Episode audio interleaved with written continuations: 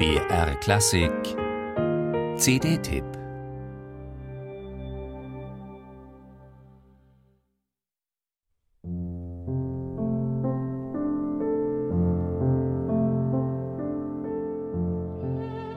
Man kann nicht sagen, dass er gesund gelebt hat, dieser Paul Verlaine.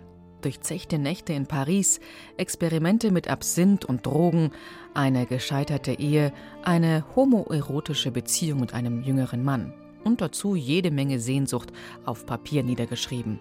Das konnte nicht gut gehen. Und es ging auch nicht gut. Verlaine saß im Knast, die misshandelte Ehefrau verließ ihn, seine Mutter musste ihn immer wieder finanziell retten. Was für ein Leben. Aber was für eine Poesie.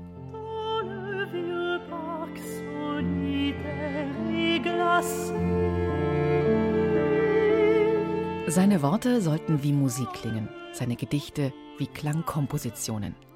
Der Countertenor Philippe Jarouski schwebt über den Versen wie ein edler Schwan. Mühelos können wir mit ihm dahingleiten, sinnlich und lustvoll hinein in das parfümierte Verwelken der Pariser Belle Époque.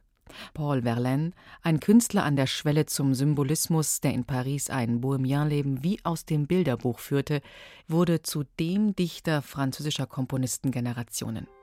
Von 1880 bis heute existieren über 1500 Vertonungen seiner Gedichte, verfasst von Fauré bis Varese, von Debussy bis Trenet.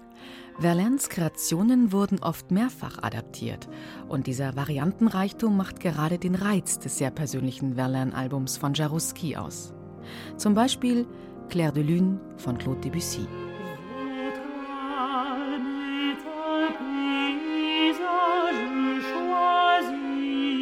Dieselben Verse vertont von Gabriel Fauré.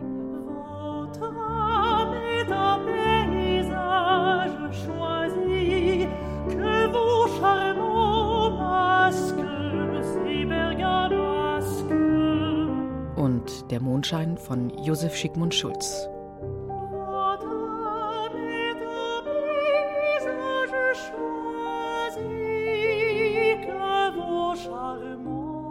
Diese Vielfalt der Versionen kann man mit wissenschaftlicher Neugier verfolgen, sie vergleichen, analysieren. Man kann sich aber auch einfach nur den Farben und den Stimmungen hingeben, die Jarouski, der Pianist Jérôme Ducrot und das Quatuor Eben hochsensibel hervorzaubern.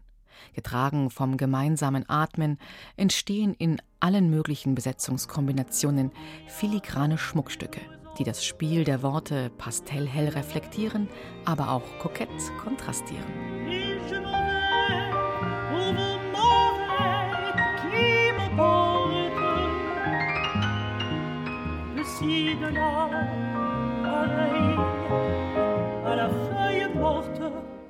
So vergnügt in den eigenen Abgrund schlendern. Auch das kann La Mélodie Française, die immer ein wenig mehr mit dem Alltag zu tun hat als das deutsche Kunstlied.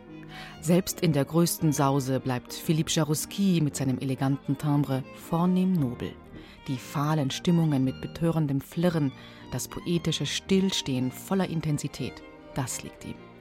Mit seinem langjährigen Klavierpartner Jérôme Ducrot und den gleichaltrigen Kollegen vom Quatuor Urbain hat Jarouski für seine wunderschön gestaltete Hommage an den Dichter Verlaine inspirierte Gleichgesinnte gefunden, um, als Franzosen von heute, einem großen gemeinsamen Erbe zu lauschen. Pareil à la feuille morte